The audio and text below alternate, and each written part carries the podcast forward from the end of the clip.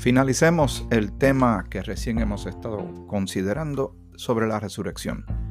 Buscando tu Biblia y libreta de anotaciones. Espero que te encuentres bien. Este es el comienzo de otro episodio más de Grace 21, Gracia para el siglo XXI.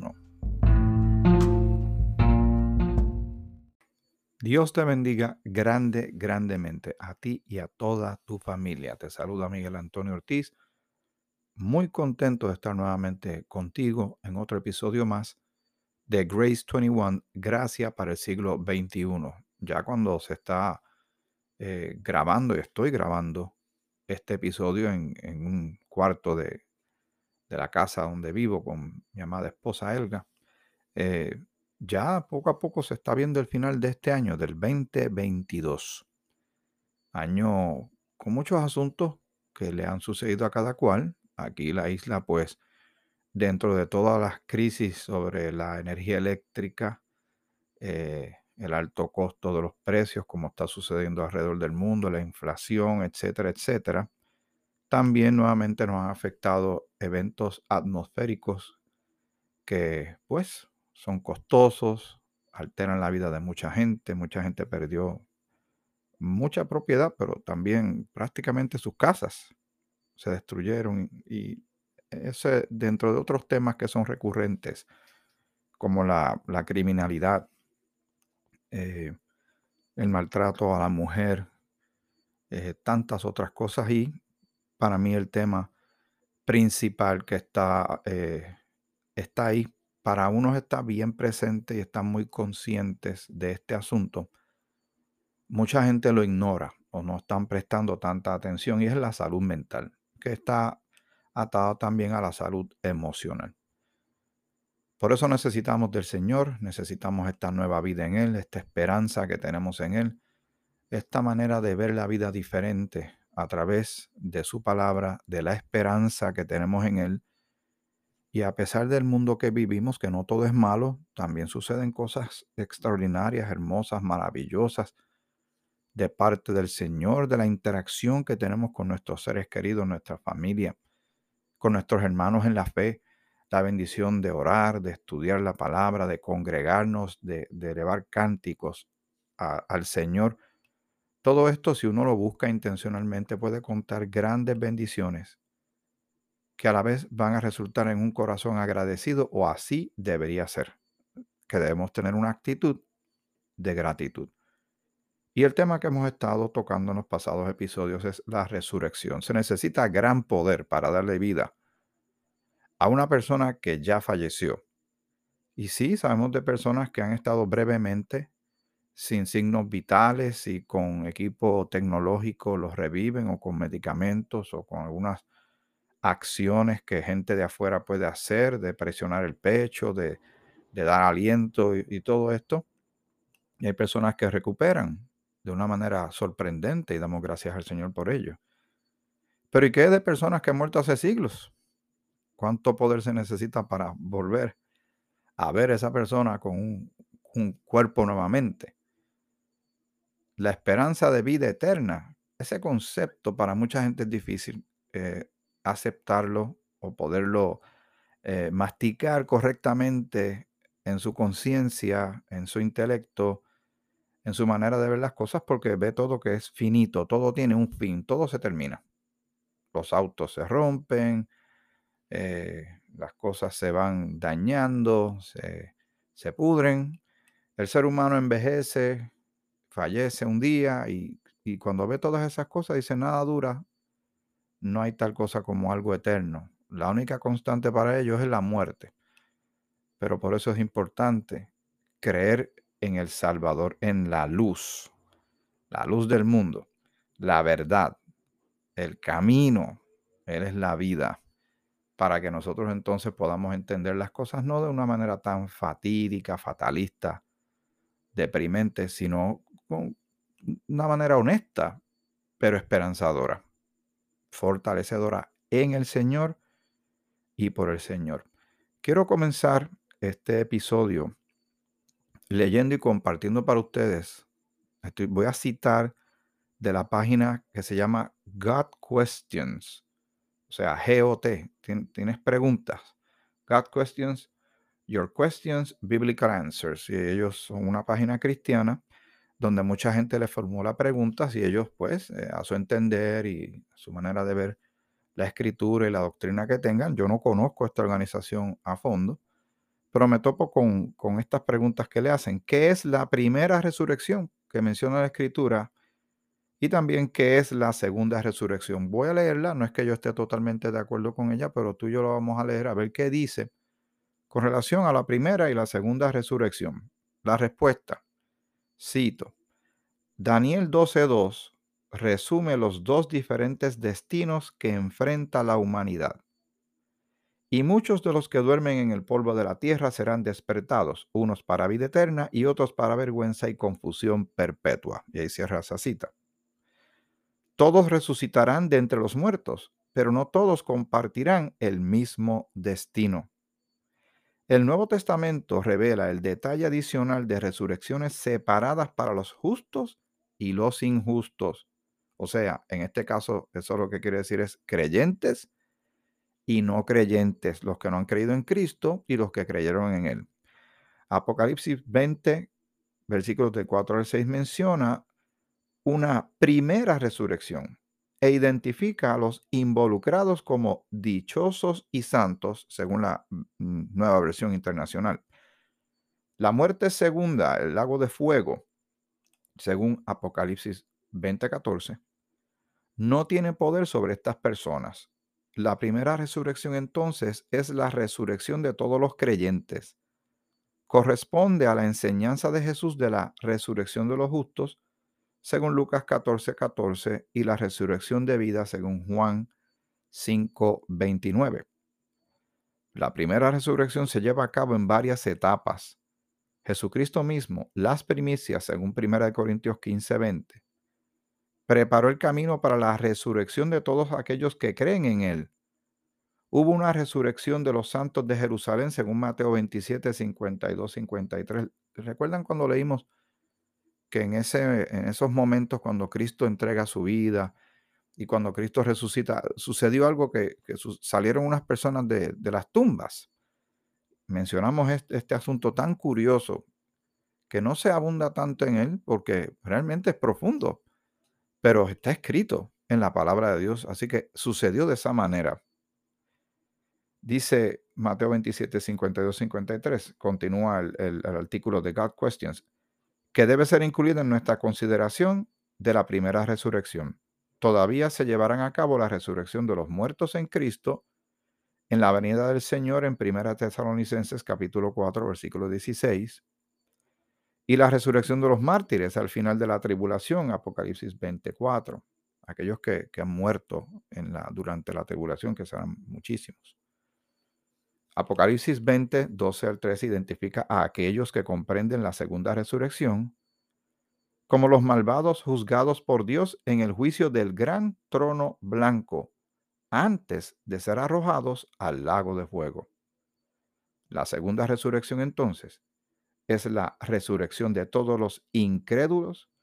La segunda resurrección está conectada con la muerte segunda corresponde a la enseñanza de Jesús de la resurrección de condenación, según Juan 5.29. El evento que divide la primera y la segunda resurrección parece ser el reino milenial, o sea, el tiempo que Cristo va a estar reinando mil años en la tierra. Los últimos de los justos son resucitados para reinar con Cristo mil años, según Apocalipsis 24. Pero los otros muertos, es decir, los malvados, no volvieron a vivir hasta que se cumplieron mil años. Ellos mueren, pero hay que resucitar para el gran trono blanco, para el juicio condenatorio, que siempre aclaramos en estos episodios, que la iglesia cuerpo de Cristo y los creyentes no participamos de ellos porque ya hemos sido justificados, nuestros pecados han sido perdonados. Y como dice también con relación a la tribulación, el apóstol Pablo en dos instancias en la carta de Primera Tesalonicenses, el capítulo 1 y el capítulo 5, que Dios no nos ha puesto para ira. Y en Romanos capítulo 8 dice, ninguna condenación hay para los que están en Cristo Jesús. Eso significa creyentes. Ahora, yo voy a hacer una aclaración en breve. Déjame terminar lo que estamos considerando con mucho respeto a los amigos de God Questions. ¿Qué gran regocijo caracterizará la primera resurrección? ¿Qué gran angustia la segunda? ¿Qué responsabilidad tenemos de compartir el Evangelio? A otros salvad arrebatándolos del fuego, según Judas 23. Ahí hay una carta que se llama así, sí, aunque no lo creas, pero no es el Judas, obviamente, que traicionó al Señor y después se quitó la vida. Este tema es bien importante que lo, que lo consideremos, pero yo quisiera hacer la distinción de cuando uno traza la palabra de Dios, de quién habla, quién le habla, por qué le habla, para qué le habla, cuándo le habla. Cuando uno lee Apocalipsis, en términos generales, la mayoría de las iglesias cristianas ven a la iglesia cuerpo de Cristo, al creyente en esos eventos. Y los ve en Mateo 24 y Mateo 25, en Ezequiel y Daniel, cuando eso no, es, no nos corresponde a nosotros. Tenemos que partir de la premisa que lo que se llama iglesia cuerpo de Cristo, que es parte de lo que Cristo, el Señor nuestro, ya glorificado, resucitado y glorificado, le revela al apóstol Pablo, antes conocido como Saulo de Tarso. Esto se llama misterio porque no había sido revelado anteriormente, pero ahora ha sido revelado. Y esto es muy distinto a lo que está profetizado y anticipado para el pueblo de Israel y para el mundo. La tribulación es un tiempo de juicio de Dios. Nosotros creemos que el rapto de la iglesia, o sea, el arrebatamiento, el encuentro de la iglesia de los creyentes con Cristo en las nubes, en el aire, es antes de que suceda el día de Jehová o la tribulación. Son eventos eh, distintos. Hay una resurrección de los creyentes, de los cuerpos de los creyentes que han creído en este tiempo, en esta dispensación de la gracia, donde leímos la vez pasada que va a haber un cuerpo glorificado, incorruptible e inmortal. Aunque ya nuestra garantía de ciudadanía celestial y de la presencia del Señor está clara. Nosotros sabemos eso. Ausentes del cuerpo, presentes con el Señor. Pablo dijo que estar con Cristo es muchísimo mejor que si eh, Pablo mismo dijo, para mí el vivir es Cristo y morir es ganancia. Hay algo que es para nosotros de es particular de la iglesia cuerpo de Cristo y no de Israel en la profecía. Ahora, claro, ¿qué sucede si alguien hace la pregunta? Si un judío cree ahora mismo, hoy, ya sea en Israel o en cualquier parte del mundo, y se da cuenta de todo lo de Cristo, todo lo de Jesucristo el Señor y todo lo que él hizo y que el Padre lo envió, y cree en él, viene a ser parte ahora de la iglesia, cuerpo de Cristo. Noten, esto es una asignación que con mucha calma lo puedes hacer cuando tú gustes. Este lenguaje de la iglesia, cuerpo de Cristo, apóstol a la iglesia, cuerpo de Cristo, apóstol a los gentiles, como se expresa el apóstol Pablo, no era el lenguaje que usaron los apóstoles. Los apóstoles tenían una misión y un mensaje particular la esperanza de ellos es terrenal. Ellos están esperando que Cristo establezca su reino en la tierra y así será. Pero cuando uno lee las cartas de Pablo, la esperanza nuestra del creyente de esta dispensación es una celestial. Por eso él está todo el tiempo como que mirando fuera de aquí. Nótalo, si lo buscas en los textos bíblicos, él no habla del establecimiento del reino de Cristo en la tierra. Eso sí lo hablan claramente los apóstoles, lo mencionan los evangelios, lo menciona claramente el Apocalipsis. Y también en muchas instancias del Antiguo Testamento donde todavía no se había revelado el misterio que Dios iba a hacer tanto del judío como del gentil. Iba a quitar la pared que separaba unos de otros, iba a ser un nuevo hombre. Esto es una novedad, esto es algo que, que era un misterio, obviamente estaba tapado, no se veía, hasta que el Señor lo quiso revelar. Se lo revela el apóstol Pablo y este es el mensaje que la iglesia cristiana debe estar llevando en este tiempo, pero admitimos, no todo el mundo piensa igual. y mezclan todo, todo, toda la Biblia sin hacer ninguna distinción, sin separar para quiénes son tales bendiciones, para, para quiénes son tales bendiciones, para quiénes son tales maldiciones. Eh, eh, la resurrección, sobre todo el tema de resurrección, y en esto sí estamos de acuerdo con el artículo que acabamos de leer, toda persona que existe y que ha existido hasta este momento en la faz de la tierra, todas tienen un destino. O el destino es en gloria y eternidad con Cristo en el cielo o en la tierra cuando se establezca el reino permanente del Señor en la tierra y habrá cielo nuevo, tierra nueva, los doce apóstoles estarán reinando con Cristo en la tierra. Eso todo lo pueden leer en Apocalipsis. Pero recuerden, nuestra ciudadanía es celestial. Nosotros estamos, eh, ¿verdad? Eh, en un ámbito muy particular. Aquí viene otra discusión. Eh, y digo la palabra discusión con mucho respeto, no discusión como una pelea.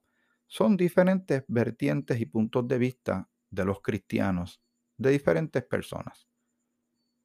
Algunos piensan que la iglesia cuerpo de Cristo es tomada y llevada, llevada al tercer cielo para reinar, porque ese es el ámbito que Dios estableció para la iglesia cuerpo de Cristo. Otros piensan, sí, vamos para el cielo, pero cuando Cristo regrese, cuando venga en el Armagedón y venga Él en, en su montura, en su caballo blanco, y con las huestes celestiales, como un gigantesco ejército, pues muchísimas personas piensan que ese ejército somos nosotros porque ya estábamos allá y regresamos. Pero piensen también, quisiera que considerara este punto. Si recuerdan cuando estábamos hablando de nuestro enemigo, Satanás, y él se llevó una tercera parte de los ángeles, o sea, son tres partes, ¿verdad? Yo no soy muy bueno en matemáticas, pero sígueme, si tú puedes, tú lo vas a entender mejor que yo. Si son tres partes de ángeles, él se llevó una parte de los ángeles. ¿Con cuántas partes se quedó el Señor? Dos. O sea, tiene mayoría. Y en cualquier eh, reyerta que se forme celestial de ángeles contra ángeles, Dios tiene la ventaja. Pregúntate, ¿para qué nos va a necesitar a nosotros? ¿Has pensado eso alguna vez? Si eso va a ser así o no, yo no sé. Hay, hay que esperar que suceda. Pero me parece que si ya nos sacó de aquí, no sé para qué nos quiere traer otra vez.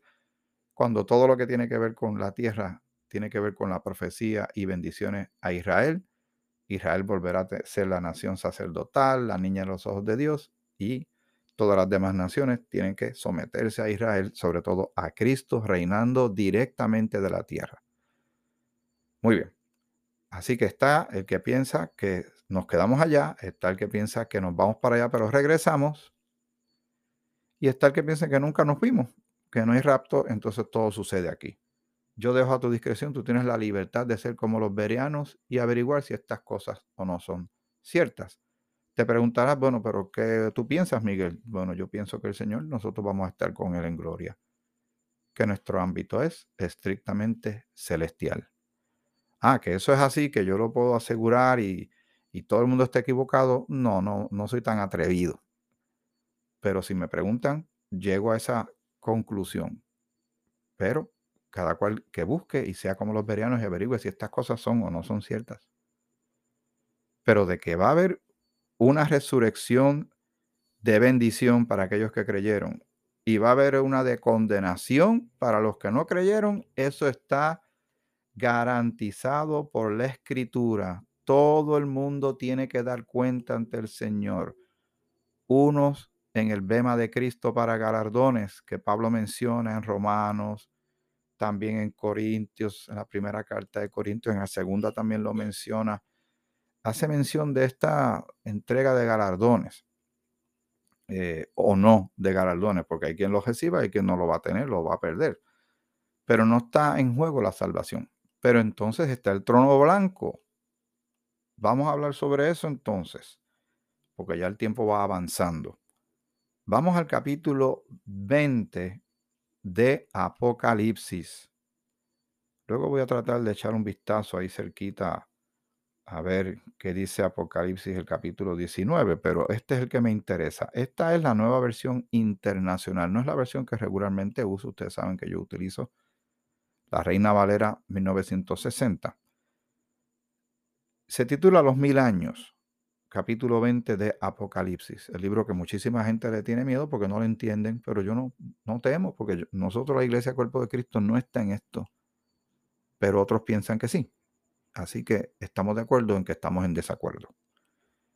Vi además a un ángel que bajaba del cielo con la llave del abismo y una gran cadena en la mano. Estos eventos que estamos leyendo son futuros, pero van a suceder. Sujetó al dragón y a aquella serpiente antigua que es el diablo y Satanás, y lo encadenó por mil años. Así que son mil años que, el, que Satanás no puede operar, no puede incidir por mil años. Pero ¿qué significa cuando dice mil años? Te está dando un término específico y concreto. Algo va a pasar cuando se cumplan esos mil años. Lo arrojó al abismo, lo encerró y tapó la salida para que no engañara más a las naciones hasta que se cumplieran los mil años. Después habrá de ser soltado por algún tiempo, cosa que yo lamento el Señor sabe que siempre yo he visto esta porción bíblica y me, choca, porque si ya lo tienen, es como haber atrapado al criminal más, más importante del mundo y de momento lo dejan salir brevemente, eh, uno que no ha cambiado, porque él no se va a reformar, ni se va a arrepentir, ni reconsiderar. Así de terrible entró a ese abismo y ese encierro, imagínense cómo va a estar la actitud cuando lo suelten. Versículo 4. Entonces vi, esta parte es bien importante con relación al tema que estamos tocando. Entonces vi tronos donde se sentaron los que recibieron autoridad para juzgar. Vi también las almas de los que habían sido decapitados por causa del testimonio de Jesús y por la palabra de Dios. No habían adorado a la bestia ni a su imagen ni se habían dejado poner su marca en la frente ni en la mano, o sea, el 666. Volvieron a vivir y reinaron con Cristo mil años. Esta es la primera resurrección. Los demás muertos no volvieron a vivir hasta que se cumplieron los mil años. Dichosos y santos los que tienen parte en la primera resurrección la segunda muerte no tiene poder sobre ellos, sino que serán sacerdotes de Dios y de Cristo y reinarán con él mil años. Así que este evento tiene que ver con lo recién acontecido, porque concluye la tribulación de siete años. Pero nosotros, siete años antes, ya estamos con el Señor en el encuentro en las nubes, en el aire. Recuerden que no vamos a pasar por la tribulación. Ese es mi parecer, el parecer de muchísima gente, pero no te sorprendas de gente que no piensa eso. Que no hay tal cosa como rapto o arrebatamiento de la iglesia, que nosotros vamos a pasar por la tribulación. Y entonces yo pregunto, ¿y cómo están preparando a sus feligreses para el peor de todos los tiempos? ¿Cómo van a tratar de sobrevivir? ¿O simplemente no van a hacer absolutamente nada? ¿Leyeron lo que viene? Todo ese tiempo terrible que el mismo Jesús le llamó un tiempo que el mundo no ha visto. O sea, no hay con qué compararlo. De tan terrible que es porque es el juicio de Dios. Pero en medio de todo eso que sucede, está el anticristo operando, un gobierno global y hecatombes que acaban con la vida de millones. Hemos hablado de esto en el pasado. Y aquí el concepto de salvación es que hace sentido. Porque al Señor le llaman Salvador? Para salvar a alguien, por ende y por lógica y sentido común, se deduce de que tiene que haber un peligro. Y alguien debe estar en peligro. Debe existir el peligro y quien está en peligro. En el caso de la humanidad, el pecado es su mayor peligro. Y también la condenación eterna a un lago de fuego, a sufrir por toda una eternidad sin Dios, sin nada de alivio, porque escrito está. Por eso hay que, hay que apreciar tanto la salvación que tenemos, que se nos ha dado por gracia, porque no la merecíamos y no la podíamos ganar. Y la tenemos porque el Señor, en su amor, nos presenta el Evangelio de la buena noticia de Cristo como Señor y Salvador. Hemos creído en Él y aquí estamos, adoptados por Dios, hijos de Dios, perdonados y con garantía de vida eterna. Imagínense tantos millones de personas, billones de personas que en este momento desconocen esto o no quieren creer en esto. Y por eso es el deber tuyo y mío de hablar del Señor en cada oportunidad que se nos presente. Versículo 7. Cuando se cumplan los mil años, Satanás será librado de su prisión y saldrá para engañar a las naciones que están en los cuatro ángulos de la tierra, a Gog y a Magog, a fin de reunirlas para la batalla. Su número será como el de las arenas del mar. Así que Armagedón no es la última batalla, es la que más se enfatiza, la, que la más la gente conoce.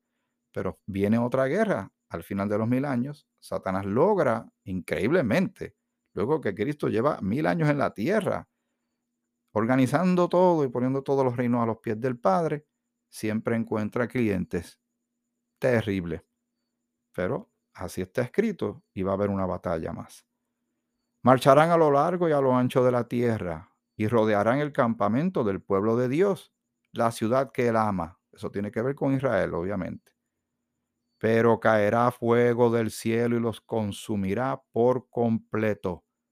El diablo que los había engañado será arrojado al lago de fuego y azufre, donde también habrán sido arrojados la bestia y el falso profeta, o sea, el anticristo y el falso profeta. Allí serán atormentados día y noche por los siglos de los siglos, pero hay que seguir leyendo, me quedan unos segundos más.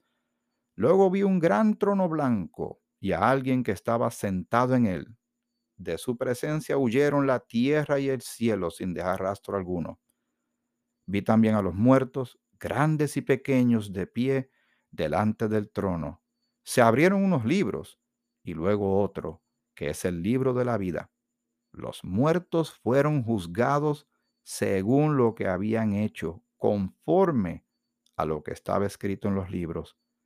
El mar devolvió sus muertos, la muerte y el infierno devolvieron los suyos, y cada uno fue juzgado según lo que había hecho la muerte y el infierno fueron arrojados al lago de fuego. Este lago de fuego es la muerte segunda. Aquel cuyo nombre no estaba escrito en el libro de la vida era arrojado al lago de fuego. Y escrito está. Sí, hay resurrección de salvación y de bendición con Cristo. Pero hay otra resurrección que es de condenación para ir a un trono blanco y escuchar la sentencia. Tú no quieres estar en ese, en ese juicio. Tú puedes escapar de él hoy mismo si tan solo tú pones tu fe y confianza en Jesucristo como tu único y suficiente Salvador, que murió por ti en la cruz, fue sepultado y resucitó al tercer día, como bien dicen las Escrituras. ¿Lo crees? ¿Crees que Cristo te puede perdonar, tú, pecador, pecadora? que te puede reconciliar con Dios el Padre y escapar de la condenación eterna? Créelo, porque la palabra dice en Hechos 16, cree en el Señor Jesucristo y serás salvo. Alabado sea el nombre de nuestro Señor y Salvador Jesucristo. Espero que te haya interesado este tema. Sigue buscando más. Es bien profundo, pero la resurrección es uno de los temas fundamentales de la fe cristiana. Hasta aquí Grace 21 por hoy. Después venimos con otro, otro tema más, otros episodios de Grace 21. Gracias para el siglo 21. Que el Señor te bendiga, te bendiga mucho.